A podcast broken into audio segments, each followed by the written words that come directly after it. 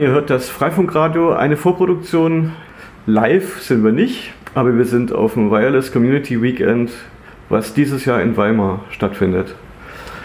Genau, wir sitzen gerade im Café der Marienstraße 18. Das ist äh, der Ort, wo wir das Wireless Community Weekend durchgeführt haben und neben uns sitzen der Hauke und Apaka, die beide OpenWrt-Entwickler sind und wir haben einfach mal die Chance genutzt, uns die beiden zu krallen, um äh, mal darüber zu reden, äh, wie es OpenWrt so geht und äh, wie es da so weitergeht. Aber vielleicht stellt ihr euch äh, mal kurz vor, dass wir da so ein bisschen Background äh, bekommen. Einfach mal ein paar Worte zu euch selbst. Ja, hallo, also ich bin Hauke, ähm, bin bei OpenWrt jetzt boah, viele Jahre aktiv, so ich glaube über zehn. Mindestens. Und, ja, ja, mindestens glaube ich. und ähm, mache da alle möglichen Sachen. Irgendwie in letzter Zeit habe ich mich um die Releases gekümmert, weil es eigentlich kein anderer gemacht hat. und ähm, ja, so. Immer so viel Treiber und irgendwie. Ja, auch Treiber, irgendwie ein Target hinzufügen, irgendwie. Ähm, so hauptsächlich irgendwie an den Lower Layer irgendwie die, den Kernel zum Laufen zu kriegen auf irgendwelchen neuen Boards, SOCs und sowas. Ja. Hm. Äh, ja, ich bin Paul, ich bin, oder auch Abaka, äh, mein Username bei, bei GitHub. Und ich bin so seit, ich glaube, vielleicht seit so vier Jahren aktiv. Ich glaube, so richtig äh, Kernmitglied oder Mitglied vom OpenWrt-Projekt seit vielleicht drei, zwei Jahren so. Ähm, und ich versuche so allerhand Sachen zu machen, um irgendwie das Entwickeln an OpenWrt so ein bisschen zu vereinfachen. Ähm, bin gar nicht so krass in der tiefen Technik immer so drin wie Hauke, sondern eher versuche äh, das Bildsystem irgendwie zu vereinfachen für Leute und ein bisschen Automatisierung zu machen und so Sachen. Wenn ich mich recht erinnere, du bist damals über Google Summer of Code da auch mit reingerutscht, oder? Genau, 2017 ähm, habe ich mal so einen, so einen Server programmiert, der irgendwie das Updaten von Routern vereinfachen sollte. Und habe dann irgendwie immer wieder irgendwelche Probleme in OpenWrt selbst gefunden und dann Stück für Stück äh, eigentlich eher zum OpenWrt-Entwickler geworden, als äh, dass ich da irgendwie diesen Server weitergebaut hätte. Und, ähm, ah, das war der Unattended Upgrade Server. Genau, Attended Upgrade Server oder so. so. ja. Wir haben uns irgendwann mal auf diesen Namen geeinigt, weil wir dachten, ganz automatisiert Firmware-Updates geht dann doch zu off-Chief. Deshalb, mhm. äh, genau. Ich habe da eine persönliche Frage. Ich äh, mache mir immer noch irgendwie äh, Custom OpenWrt-Builds für Geräte, die nur 432 haben, also 4 Flash 32 RAM. Ich lasse dann einiges weg und es passt dann rein. Ich habe noch Platz für andere Dinge. Aber ähm, jetzt mit den neuen Releases kann ich dann überhaupt noch irgendwie irgendwo klicken, dass ich die noch bauen will, wenn ich dafür, selber dafür sorge, dass die reinpassen? Oder muss ich da Hand anlegen? Also ich meine, wir haben jetzt keine Boards explizit entfernt, äh, weil sie, also weil der Flash zu klein ist für das Default-Image oder der RAM zu klein ist für das Default-Image. Ähm, die werden teilweise, die werden normalerweise, also dann, wenn sie nicht mehr booten oder so, werden sie halt einfach nicht mehr gebaut, damit da nicht Leute irgendwas runterladen und das bootet dann einfach nicht mehr. Da ist irgendwo eine Option, man kann die Default ausschalten, dass es bei Default nicht gebaut wird. Und wenn man es manuell baut, kann man es aktivieren. Wahrscheinlich sogar über dem Imagebilder, das weiß ich jetzt nicht genau. Ja, also du kannst weitermachen, dein, deine Boards. Ähm, ja. Dass ich, also ich muss nicht bei 1907 äh, stehen bleiben. Du hast natürlich, ich glaube beim aktuellen Rallye, also beim äh, 2203, das braucht auch wieder mindestens einen halben Megabyte mehr. Oh. also ich glaube vor allem, weil wir so HTTPS drin haben. ja, das hat, glaube ich, das war das vorige Release ja schon. Das hat da, glaube ich, nochmal ja. einen Megabyte mehr gebraucht. Ja. Und jetzt ist die, das Firewall 4 mit dem äh, NF-Tables, das scheint auch irgendwie so einen halben Megabyte zu brauchen. Aber letztendlich also. Du kannst das sonst ohne Firewall machen. Und, äh genau, mit dem Imagebilder kannst du ja OPKG rausschmeißen und irgendwie Lucy rausschmeißen. Und OPKG baue ich eh nicht ein. Ich genau, weiß ja genau, das dass ich nicht mehr nachinstallieren kann. genau, und dementsprechend, also die Tiny Targets gibt es eigentlich immer noch. Ja. Und ich glaube, das Problem wird immer mehr der Kernel, oder? Dass der auch immer mehr wächst. Und wir sind jetzt bei in der letzten Release bei 5.15, 5.14. Ja, ja, es sieht irgendwie so aus, als würde der Kernel so wir aktivieren halt auch immer ein bisschen mehr neue Features, um irgendwie, das letzte waren glaube ich irgendwie für LXC, also irgendwie damit man ähm, Container drauf laufen lassen kann und so und äh, auch irgendwelche Security-Features, das ist dann immer, dass wir was aktivieren und der Kernel wird halt auch so immer größer. Immer Mir größer. kommt das so vor, als wäre das so 10 bis 20 Prozent pro Jahr wird da größer als das Kernel Binary. Das sind halt auch einige Devices, die irgendwie nur Kernel booten, der maximal 2 Megabyte groß ist oder sowas und weil der Vendor, das ging halt früher irgendwie, als der Vendor das in seinem Bootloader eingestellt hat. Waren das wahrscheinlich unvorstellbare Größen? Ja, ja, ja, ja, das, Dann habe ich noch eine Frage in die umgekehrte Richtung. ja. Äh, wie sieht es mit Wi-Fi 6 aus, also AX? Ähm, ist es supported? Ja, das ist supported. Dieser MediaTek-Chip Mhm. funktioniert und da sind, also in dem nächsten Release, in dem 2203, sind das glaube ich über 10 Geräte, die damit unterstützt werden. Also einige mit ARM und einige mit ähm, äh, MIPS CPU. Mhm. Funktioniert eigentlich auch ganz gut, also habe ich zu Hause auch am Laufen. Ich habe noch keinen Client für AX, aber Genau, das, das braucht noch ein bisschen. okay, aber AX-Support ist drin. Cool. hatten wir ja hier auch. Also irgendwelche haben Stimmt, das hatten wir gestern einmal ausprobiert, diesen Belkin-Router mit äh, 11S. Das ging irgendwie, ich glaube, wir hatten da 500 Mbit oder so drüber gepumpt. Waren das die weißen Geräte, die Genau. ihr gestern aufgestellt habt? Die gibt es leider gerade irgendwie nirgendwo zu kaufen, so, aber eigentlich. die- Chipkrise. Ja, die Oder Halble Halbleiterkrise, muss Ja. man sagen. Es sind nicht nur Chips. Ja. Ja, schickes Gerät. Retail-Markt kriegt, wird wahrscheinlich am ersten abgestellt. ne? Was wird abgestellt? Der Retail-Markt wird wahrscheinlich am ersten nicht mehr versorgt oder so. Ich habe meinen noch aus UK gekauft. Äh, Und so, das äh, OpenWrt-Projekt, du bist ja schon seit vielen Jahren dabei, also über ein Jahrzehnt. Ähm, wie entwickelt sich, äh, ko- kommen noch neue Entwickler dazu? Ich meine, es gibt immer so einen Durchfluss, Leute gehen wieder weg oder werden nicht mehr so aktiv. Aber ihr seid nach wie vor ein ziemlich aktives Projekt, oder? Mit äh, genügend Leuten, die sich da kümmern, oder? Ich glaube, wir sind jetzt knapp 40. Wir haben glaub ich, vor zwei Tagen ähm, Anusel heißt der, oder wie Mhm. ist der richtiger? Ich weiß nicht. Ähm, der ist jetzt noch im Team mit dabei. Also Team bedeutet ja letztendlich nur, dass wir dass es Commit-Rechte gibt ähm, und ähm, dass man so bei Votes teilnehmen kann. Und dann haben wir noch einmal im Monat so, in Anführungsstrichen, so eine Art internes Meeting, wo wir ähm, so irgendwie ein bisschen Sachen nochmal gezielt diskutieren. Und die Idee dahinter ist eigentlich vor allem mal alle an einen Tisch zu kriegen, damit mal ein bisschen Koordination stattfindet, weil ähm, es passiert irgendwie viel, dass wir also dass, dass Leute so etappenweise sehr intensiv mitarbeiten und dann aber auch wieder für ein paar Monate verschwinden. Und ähm, ja, ich glaube ansonsten, aber es wächst an sich immer mehr. Also ich glaube, wir hatten jetzt jeden Monat fast eine neue Person oder alle zwei Monate. ja, sie müssen immer wieder neue. Also, das ist, glaube ich, ganz normal bei so einem Open-Source-Projekt, dass irgendwelche mal irgendwann anfangen, dann ganz aktiv sind und irgendwann wieder aufhören. Deswegen, um das am Leben zu halten, muss man halt immer wieder neue Leute äh, dazu holen. Und dann gibt es halt so Senior Contributors wie, wie dich zum Beispiel. Ja, es sind halt auch noch wieder andere, die jetzt irgendwie schon sehr lange da sind, dabei. Und dann halt auch immer wieder neue. Und, ja.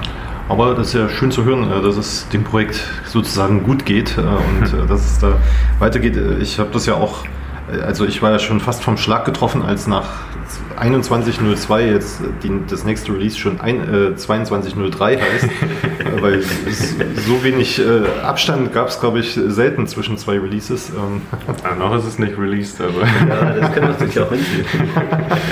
Äh, Das RC3 haben wir jetzt gerade vor drei Tagen oder so, ist das am Ja. Freitag, ne? Das ist gut. ja gut, aber 21.02 ist ja auch sehr, sehr spät released worden. Ja, auf ähm, jeden Fall.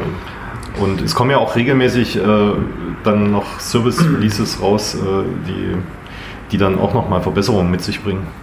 Aber ihr folgt jetzt nicht irgendeinem Release-Plan oder wie sieht der Mm. ungefähr aus? Nee, eigentlich nicht. Also irgendwann, als wir uns in Hamburg irgendwie vor drei Jahren getroffen haben, hatten wir irgendwie festgelegt, dass wir alle halbe Jahr releasen wollen. Das haben wir nie hingekriegt.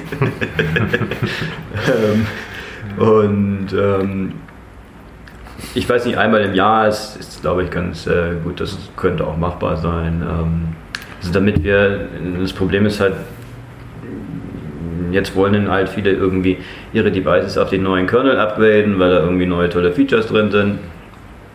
wird dann halt auch wieder größer. Äh, neue tolle Features. Ähm, ich Oh, was haben wir denn jetzt? Ich weiß jetzt gar nicht genau, was da drin ist. Ähm, also mehr so, so Kleinkram, glaube ich, zurzeit. Ähm, irgendwie die Devices werden besser unterstützt und sowas. Ähm, Ich glaube, die SecComp, also dass wir da mit UJail irgendwie Sachen bauen, also mehr so Service-Separation, das hatten wir jetzt vor kurzem aktiviert. hm. Ähm, stimmt auch was genau in dem neuesten Kernel jetzt das neue Feature, das weiß ich nicht. Also, also im Network ist, also es hat sich einiges bei den DSA-Treibern. Ähm, ist, äh, da ist viel Aktivität upstream. DSA. Kannst du mal kurz Ähm, das ist übersetzen? Distributed äh, Switch Architecture. Das ist der ähm, das In-Kernel-Layer mit den so Das ist das neue SW-Config. Ja, das neue Mhm. SW-Config, ja. Äh, also das, äh, das SW-Config war irgendwie im OpenWrt-Kontext entstanden und ist nie in den Upstream-Kernel gekommen. Wir haben es, glaube ich, mal versucht vorzuschlagen. Also irgendwie hat es mal vorgeschlagen, wurde dann aber irgendwie rejected. Und ähm, da hat sich jetzt aber, also eigentlich schon vor, glaube ich, zehn Jahren oder so, so ein Distributed Switch Architecture, DSA, ist da reingekommen und vor so ein paar Jahren ging dann die Aktivität da los, ähm, dass da auch wirklich viel entwickelt wird und jetzt passiert auch, auch was anderen Dingen, irgendwelche Industrieleute, äh, die da irgendwie ihre Switches hinzufügen. Ähm, Und da ist jetzt äh, quasi die Switch-Konfiguration ist jetzt äh, standardisierter als vorher, ähm, intuitiver. ich fand das äh, teilweise immer ein bisschen schwierig. Oder das war auch von, von den Geräten ja einfach schwierig, weil manchmal war es ein richtiger Switch, manchmal war es kein richtiger Switch. Und Ähm, also für die User Interface ist das gar nicht so groß. Der, ja gut, ist jetzt ein bisschen anders. Ähm, da ist halt dieser Breaking Change jetzt zwischen, also dass wir nicht keinen automatischen Update unterstützen.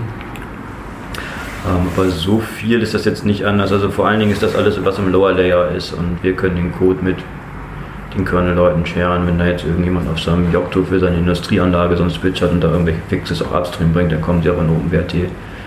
Das macht das Maintenance einfacher. Ich glaube, das war vor allem die Separation von Interface und Device, oder? Was Ja. jetzt neu in der Konfiguration ist. Also das erlaubt letztendlich eine, eine einfachere Konfiguration und früher war das so ein bisschen verschachtelter und so implizite Konfigurationsschritte und dadurch bei komplizierteren Konfigurationen wurde es dann irgendwie sehr unübersichtlich und das wurde jetzt einmal aufgeräumt, aber genau dadurch geht die Migration eher ein bisschen schwieriger und man muss ständig das Gerät einmal neu flashen. Also jedes Device, also jeder Port hat jetzt ein eigenes Device. Hat man da irgendwie LAN 1, 2, 3 als richtiges Device, kann da auch mit ESTool irgendwas auslesen und die ganz normal wie ein normales Ethernet-Device behandeln. Ich glaube, für Freifunk, also so aus der Sicht von Freifunk-Firmwares ist das gar nicht so problematisch, weil wir ja meistens Dinge vorkonfigurieren und dann kann man sowas bei einem Update schon mit berücksichtigen. Äh, Das muss man halt nur aufpassen, dass man das macht. Ich würde gerne nochmal auf die Releases äh, zurückkommen. Vielleicht. äh, nee, ich würde würd gerne Schwieriges Thema.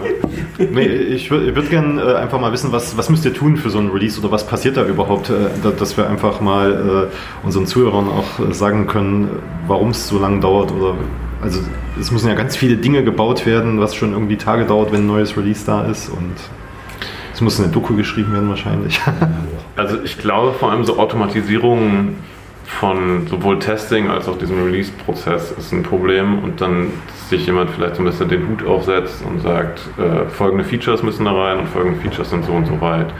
Also zum Beispiel beim letzten Release war glaube ich das Problem, also bei 21.02, ähm, dass wir plötzlich DSA hatten und eine andere Konfiguration dafür, aber Lucy war eigentlich, also das Webinterface war eigentlich noch gar nicht bereit dafür, beziehungsweise es fehlten irgendwelche Sachen und wir hatten eigentlich nur eine Person, die da, ich glaube zwei Personen, die da so richtig viel an dem Webinterface dann gerade gebaut haben. Das heißt, wir mussten so ein bisschen auf die warten. Gleichzeitig gab es irgendwelche absurden Bugs, die gerade mal ein oder zwei Personen verstanden haben, die durch DSA kamen. Da musste man dann wiederum da so ein bisschen drauf warten. Und ich glaube, das alles so zu koordinieren, plus Menschen haben dann Kinder oder Menschen haben dann irgendwie auch noch andere Jobs neben OpenRT, ähm, führt, glaube ich, immer wieder dazu, dass es so ja, so ein bisschen unkoordiniert ist. Und ich glaube, das versuchen wir auch so ein bisschen besser zu machen mit diesen Treffen, also dass man so monatlich irgendwie sagt, okay, wir jetzt bitte halt mal alle sagen, was ihr gerade so macht. Ähm, ja, und ich glaube dann, es gibt so viele Bugs, also wir haben so viele, also so viele gerätspezifische Bugs und die irgendwie alle in einen stabilen Zustand zu bringen. Also, es ist Eigentlich, Bei eigentlich der Menge von supporteten Geräten und, und Ab- Ja, also ist ja gar nicht möglich, alle durchzutesten, oder? Also Wie ihr soll müsstet ja jedes gehen? Gerät irgendwo stehen haben und äh, einmal. bräuchte man eine Halle wie das Technische Museum Ja. und geht da zu jedem Ja. einzelnen Gerät. Also Wobei, also da gibt es auch Ideen. Also es gibt immer mehr jetzt so automatisierte Hardware-Tests äh, oder Ideen für automatisierte Hardware-Tests oder auch simulierte Tests. Da haben wir jetzt gerade, äh, Rock und ich das, äh, gestern haben wir da ein bisschen dran gemacht und das wäre natürlich ein Traum, dass man einfach sagt, okay, funktioniert das jetzt auf den 1600 Geräten? Also dass Leute so, naja, egal, kann ich vielleicht später ganz kurz drüber erzählen, aber ich glaube genau, Testing ist auf jeden Fall ein großes Problem. Ähm, niemand hat die ganze Hardware zum tatsächlich Ausprobieren. das könnte ja die Userbase machen, aber die meisten Leute installieren irgendwas und sind dann froh, dass es Die läuft. benutzen eher Snapshot und genau, die können ja auch nicht alle speziellen Switch-Konfigurationen mal eben ausprobieren oder alle WLANs. Also dann ist irgendwo 11S kaputt und irgendwo anders ist irgendwie das, die Bandbreite plötzlich nur noch halb so schnell oder so. Also das sind ja so viele. Bekommt ihr genügend Feedback durch die Release-Candidates und Alpha- und Beta-Versionen, die ihr, die ihr rausgebt? Oder jetzt wäre ja die Möglichkeit, äh, die Freifunk-Communities Genau, aufzurufen, Leute auch zu aufzurufen, testen. zu sagen, hier, hier, brauchen Tests. Ja, also, ähm, es kommt relativ viel. Also das ist auch, also wie wir eigentlich äh, viel testen. Wir machen einfach einen Release-Kandidat und warten, was bis sich die Leute beschweren. Früher hieß das Bananensoftware. Ja, ja, ja. Deswegen, deswegen steht der RC dran. Das äh, S in RC steht für Stable. Nee, das ist halt, also wie Paul auch schon gesagt hat, mit der ganzen Hardware, also das sind ja über 1000 Devices, die wir unterstützen und äh, ich habe nicht so viele zu Hause rumliegen. Über 1000 Devices. ja, Das ist doch mal. Ich glaube 1700 mittlerweile. haben wir. 1000. ich glaube 700. 1300 oder so. Ich weiß Also nicht, ich glaube, im Wiki bei Table of Hardware haben wir 1700. Ach so, Vielleicht wurden ein paar davon mittlerweile deaktiviert. Zwischen 1300 und 1700 Geräten. Genau, und da sind äh, die schon abgezogen, die wegen 432 rausgefallen sind. Nee, ich habe jetzt einfach gezählt, wie viel von diesen Target. Also ich hätte einfach ein Ja? äh, Grab nach diesem Target Define gemacht, so geguckt, wie viele Targets wir define im Source Code. Also kann sein, dass im Wiki wieder Ja, im Wiki wahrscheinlich ein paar die Device doppelt irgendwie auftaucht. Ich weiß es nicht. Ja. Ich finde es ich find's ja sehr gut, dass ihr auch mit den Device-Namen mal ein bisschen aufgeräumt habt und nicht wie früher, wo es irgendwie für bestimmte Ubiquiti-Geräte gab es ein Image und das hat da und da und da gepasst. Mhm. Und, äh, und dann aber für ein bestimmtes Gerät musste man ein anderes Image nehmen. Ähm, ich bin da nicht ganz auf dem Laufenden, aber ihr habt äh, den äh, Schritt vollzogen Web von dem äh, Lucy Web Interface mittlerweile. Äh, von dem Lua-basierenden Webinterface, genau. Aber das heißt, Also, das heißt immer noch Lucy. Das heißt immer noch, Lucy ist auch immer noch kompatibel. Also es gibt so Compat-Packages. Ähm, ähm, und wir sind, wir machen da ähm, mittlerweile alles mit JavaScript eigentlich, oder vieles mit JavaScript. Die ganzen Hauptseiten sind alle in JavaScript, also kleinseitig gerendert. Ähm, und es gibt aber ganz viele, nein, man könnte jetzt sagen, Legacy-Apps, die immer noch weiter Lua benutzen. Also es läuft so ein bisschen parallel, aber äh, Jo arbeitet da eigentlich ganz aktiv dran, alles Stück für Stück weiter zu migrieren. Ähm, Also wenn ich dann eine Erweiterung habe äh, für die Lua-basierte Lucy-Version, kann ich die auch noch eine Zeit lang weiter. Genau, ich glaube, da gibt es auch keine absehbare, also da gibt es keine Deadline oder so. Ich glaube, es ist nicht geplant, das rauszuschmeißen. Also ich habe auch schon mal so ein paar äh, Lucy-Apps migriert. Wir können auch mal zusammen drauf schauen, dass wir vielleicht äh, die auch umstellen bei dir. Hm? Also es, äh, man muss wohl erstmal durchsteigen. Ähm, die Dokumentation war, war da auch ein bisschen dürftig. Könntest du eine, Ex so eine Beispiel genau, ich habe hab mal so eine Beispiel-App gebaut, äh, wo man mal die verschiedenen Features äh, sehen kann, die man umsetzen kann. Und ähm, wir hatten jetzt auch gehofft, dass wir beim Google Summer of Code jemanden finden. Wir hätten auch jemanden gehabt, haben nicht genug Slots bekommen, äh, äh, um, um da noch ein paar mehr Apps gerade aus dem Freifunkumfeld mal umzubauen. Und ähm, das werden wir dann werden wir dann jetzt äh, weiter Schritt für Schritt einfach äh, durchführen, dass da dass die Apps weiter umgebaut werden. Es bringt halt schon viel, wenn man zum Beispiel Lua einfach rausschmeißen kann. Äh, da haben wir dann äh, da spart man schon noch mal einiges an Speicher auch auf den Geräten. Ähm, Gibt es, gibt es sonst so äh, größere Entwicklungsschritte so im Vergleich zu älteren Versionen, an denen ihr zurzeit arbeitet? Was im aktuellen, also im nächsten Release um 22.03 ist das größte eigentlich das der Umstellung von Firewall 3 auf Firewall 4. Ähm, das Firewall 3 ist zwar auf äh, IP-Tables basiert und jetzt geht es auf NF-Tables. Und sich so anguckt, was die großen Distributionen machen, die haben das eigentlich schon alle hinter sich. Also ein Debian Stable, wenn man da IP-Tables eingibt, benutzt man eigentlich auch schon NF-Tables. Ähm, Mhm. ähm, für Wird das- die, die UCI-Konfiguration ist äh, kompatibel, also sie funktioniert. Ähm, die alte Konfiguration funktioniert einfach weiter. Äh, außer man hat jetzt irgendwie Custom Extensions dahinter. Also man kann in der UCI-Config irgendwie Custom-Erweiterungen, IP-Tables-Erweiterungen nehmen. Die funktionieren halt nicht mehr. Ist das Command-Line-Interface kompatibel oder ist das dann. Ähm, Ich glaube, es ist transparent. Also wenn man diesen Wrapper hat, dann ist das. Ja, merkt man das eigentlich nicht. jo. Ähm, ich weiß gar nicht, haben wir so richtig große Features, die Wir wir. sind halt wieder 100 neue Devices drin. Genau. 100 neue Devices, okay. Und viele Bugfixes halt für alles Mögliche. Und halt die ganzen Packages abgegradet, so, ähm, also im Core und im Package Feed halt wieder einen aktuellen Stand. Meinst du jetzt äh, für die nächste Release oder so grundsätzlich, ob es so große Ziele gibt? Ich wollte einfach nur so, ähm, so die größeren Veränderungen, ob sich da, also es war super, dass äh, Hauke gesagt hat, so was jetzt sich gerade verändert Mhm. hat. Gibt es was, was ihr so in naher Zukunft so euch vorgenommen habt oder was euch da, ja, etwas, was euch vorschwebt? Also ich glaube, das Größte, woran ich arbeite, ist, dass ich äh, APK, also den Package Manager von äh, Alpine Linux, ähm, da habe ich jetzt länger mit dem, dem Maintainer da oder dem Programmierer von APK zusammengearbeitet. Das ähm, versuchen wir auf OpenWrt zu portieren und dann OPKG irgendwann komplett zu deprecaten und ähm, APK halt nur noch zu benutzen. Das, Okay, ähm, da haben wir jetzt wirklich eine, eine größere Veränderung. Genau, das wäre ein relativ großer Schritt. und ähm, das funktioniert auch zum Großteil alles schon. Es wird natürlich wieder größer. Da müssen wir jetzt noch wieder dran arbeiten, dass die ganzen Krypto-Libraries irgendwie recycelt werden und dadurch ein bisschen Speicher gespart wird. Ähm, aber genau, das ist eigentlich eine riesen Umstellung im Bildsystem, weil an tausend Stellen wird natürlich irgendwie OPKG benutzt, um da Sachen reinzuziehen, die Pakete zu installieren, die Pakete selbst überhaupt erstmal zu bauen.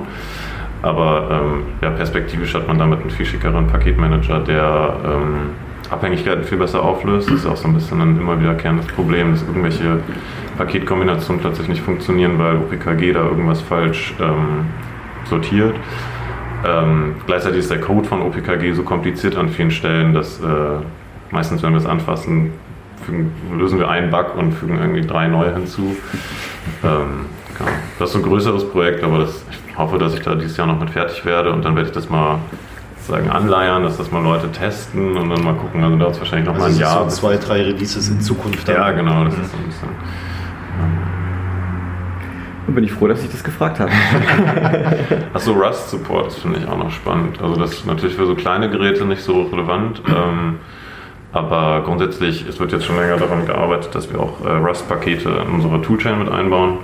Und dann ja, hatten wir diverse Rust-Pakete mit äh, aktuell noch OPKG, später mal mit APK nachinstallierbar. Die sind immer größer. Also ich weiß nicht, wenn man die Standard-Library von Rust drin hat, dann nimmt man ja. Also ich habe das jetzt auf OpenWrt noch nicht ausprobiert. Aber so sonst Rust sind ja meistens so 4 Megabyte gleich. Ja, ja, klar. Das ist, ähm, Ja, ab wann äh, werden dann äh, Geräte mit 8 MB Flash und 64 MB RAM nicht mehr unterstützt? okay, es geht sehr schnell wahrscheinlich. Ja, naja, wir haben also das ist auch noch eine Idee, wir überlegen halt so Dual Boot anzubieten, dass man das mal ein bisschen schicker, also jetzt nicht natürlich über, für alle Geräte, aber da, dass man dann so eine Art Referenzimplementierung mal baut, wo sich dann andere Leute, äh, vielleicht auch Hersteller ein bisschen dran orientieren können. Ähm, das ist auch natürlich ein größeres Ziel für die Zukunft, aber ähm, wäre natürlich auch schick, wenn man einfach Updates dann tatsächlich automatisiert durchführt, guckt, ob das Gerät noch funktioniert und dann entsprechend äh, auf den alternativen äh, Kernel wieder bootet, in dem noch alles mehr oder weniger ging. Aber das sind einfach so große Ideen, da gibt es Leute, die arbeiten da dran, ähm, wann das jetzt tatsächlich Irgendwann Release in ferner so. Zukunft, vielleicht aber auch doch nicht oder so. Ja. genau. Ja.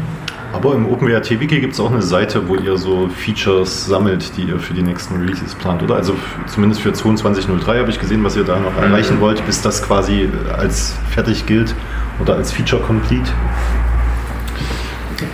Das war ist eigentlich eher so, ähm, was jetzt sowieso schon gerade am, am Arbeiten ist, äh, was mehr oder minder halt fast fertig ist, äh, Mhm. dass es dann nochmal aufgelistet wurde, einen Überblick haben. Ähm, wir haben jetzt noch nicht die Planung fürs nächste Release, was da gemacht werden soll. äh, es ist auch halt ein Open Source Projekt, da hängt das dann auch eher, also da gibt es nicht irgendwie den zentralen Manager, der sagt, das und das und das Feature hätte ich gern, also jetzt setz mal um, sondern ähm, eher, ja, Leute haben halt ihr Feature, die das entwickeln wollen. Also das Feature wird nur umgesetzt, wenn äh, der, der das will, ach, muss das dann eigentlich auch machen. Ja. Ähm, You got the job. sonst hierher. Sonst Wäre schön zu haben, ja, you got the job. Ja. ähm, von daher, ja, das hängt halt davon ab, äh, wer da Lust gerade zu hat. Und wenn da gerade jemand Lust zu einem Feature hat, dann kommt das halt rein. Wenn da keiner Lust zu hat, dann passiert halt nichts. Ja, das ist echt, finde ich, eine tricky Aufgabe. Ich glaube, es gibt immer wieder echt wichtige Sachen, aber da gibt es dann halt nur wenige Leute, die das tatsächlich implementieren können, weil es so kompliziert ist. Also wie zum Beispiel mit dem Webinterface. Und dann sagen, wenn das nicht passiert, dann passiert es halt passiert es halt nicht. Und ähm, das ist, glaube ich, echt eine Herausforderung an OpenWrt. Und da weiß ich auch nicht, ob man das nochmal anders erschlagen kann, das Problem mit irgendwie mehr Kooperation mit irgendwelchen anderen Leuten, mit mehr Firmen oder so. Ich weiß es nicht. Dass da bestimmte Sachen ähm, gibt, wo man sagen muss, okay, das ist so ein, so ein existenzieller Bug. Ich glaube, wir haben dieses irgendein IPv6 Offloading-Problem seit irgendwie zwei Releases mit drin, ähm, wo sich eigentlich auch jemand mal hinsetzen müsste. und Ich das- habe das jetzt gefixt. okay. Also das hat jemand anders irgendwie gefixt und da war wohl irgendwie ein Problem im Kernel. Ähm, hat das jetzt auch upstream gemacht und ich habe das jetzt eigentlich vor ein paar Tagen gemerged, was die meinen, was das jetzt fixen soll. okay. Das ist upstream. Ich hoffe mal, dass es äh, die Experten upstream haben sich das 1300 Geräten testen. Okay. Ja, Ja, wir haben noch drei Minuten. Eine Frage habe ich noch. Äh, Wie sieht es aus mit Sponsoring? Habt ihr genug Sponsoring? Oder braucht ihr sowas gar nicht? Also ihr habt ja auch laufende Kosten für Server und so weiter. Ähm, genau, wir, also Sponsoring kriegen wir ist relativ einfach, wenn man da einfach irgendwelche Clouds oder irgendwelche Betreibenden anschreibt. Ähm, das funktioniert eigentlich oft ganz gut. Ähm, wir hoffen aber generell ein bisschen mehr Sponsoring zu haben, um so eine ähm, unabhängige Infrastruktur aufrechtzuerhalten, glaube ich. Mit, so, bei einem Provider haben wir äh, zum Beispiel unser Git gehostet und ähm, das wollen wir auch in eigenen Händen lassen. Also ich glaube, wir haben uns jetzt dagegen entschlossen, alles irgendwie auf GitHub abzuladen, um da einfach so ein bisschen autonom oder unabhängig bleiben zu können. Äh, und ja, für sowas wäre, glaube ich, schon mehr Spon Spon oder mehr Spenden eigentlich ganz schick. Ähm, Wohin kann man denn spenden, äh, wenn man OpenWrt unterstützen möchte? Auf der eurer Website, wenn man da sucht nach Sponsoring oder Spenden, da gibt es bestimmt einen Link. Genau, da gibt es einen Donate-Button äh, und dann landet man, glaube ich, beim SFC. ja über die SFC-Software. SC. Äh, Wir, wir schreiben es in die Shownotes, äh, damit Okay, ihr genau. dann direkt draufklicken könnt, nachdem ihr das gehört habt. Genau, das ist die gute Idee. SFC vertritt uns ähm, äh, legalmäßig. Sie haben auch unser ähm, Trademark ist auch über die registriert und die verwalten unser Konto. Und ähm, da wird dann ja zurzeit Infrastruktur größtenteils, also was wir jetzt selber machen, ähm, da, drüber bezahlt. Also wir haben irgendwie ein paar Hetzner-Boxen und so ein Kram, obwohl jetzt noch vieles privat bezahlt wird von Leuten. Und auch halt irgendwie so ein bisschen Sponsoring. Die J. Ocean stellt irgendwie ähm, Credits zur Verfügung. Ähm, Azure Cloud haben wir da Azure auch haben wir noch was. Und Ihr braucht ja ein bisschen Rechenpower, wenn mal ein neues Release kommt äh, und dann Genau, 1700 äh, Geräte neu gebaut Bis es werden. mal gebaut ist, das dauert ja. Ja. Und alle Pakete. Ich meine, wir installieren ja immer nur einen Bruchteil der Pakete, aber ihr müsst ja, stellt ja auch alle Pakete, die es gibt, bereit. ja, das dauert immer so Schon drei ein, zwei Tage. Tage, äh, ist das Ding dann Pakete Bauen. finden. Also man taggt dann, sagt dem Bildboard, der soll anfangen und nach ein, zwei Tagen sind dann die Sachen durchgebaut. Obwohl das distributed über mehrere Server ist und ähm, ja. Wahnsinn. Ey, das ist, also OpenWrt ist so eine Bereicherung für mich gewesen seit, ja, seit Jahrzehnten. Also so, als ich Linux entdeckt habe und also in den 90ern, das war wirklich, ah, da eröffnet sich eine ganze Welt. Aber so mit OpenWrt in der Embedded-Welt, das ist wirklich grandios und ich finde, ihr macht echt eine unfassbar tolle Arbeit. Ja, es steckt echt wahnsinnig viel dahinter. Es ist brillant. Also ich danke euch und Ja, vielen Dank, dass ihr so kurzfristig euch habt überreden lassen, hier äh, Teil des Freifunkradios zu werden. Ja, sehr gern. Ja, sehr gerne hier. Ist auch ein schönes Hobby. Also wenn äh, das jetzt hier Leute hören, die ähm, Lust haben auf schöne Bastelarbeit, ähm, werdet gerne Teil davon. Das ist Ihr müsst keine Kernel-Entwickler sein.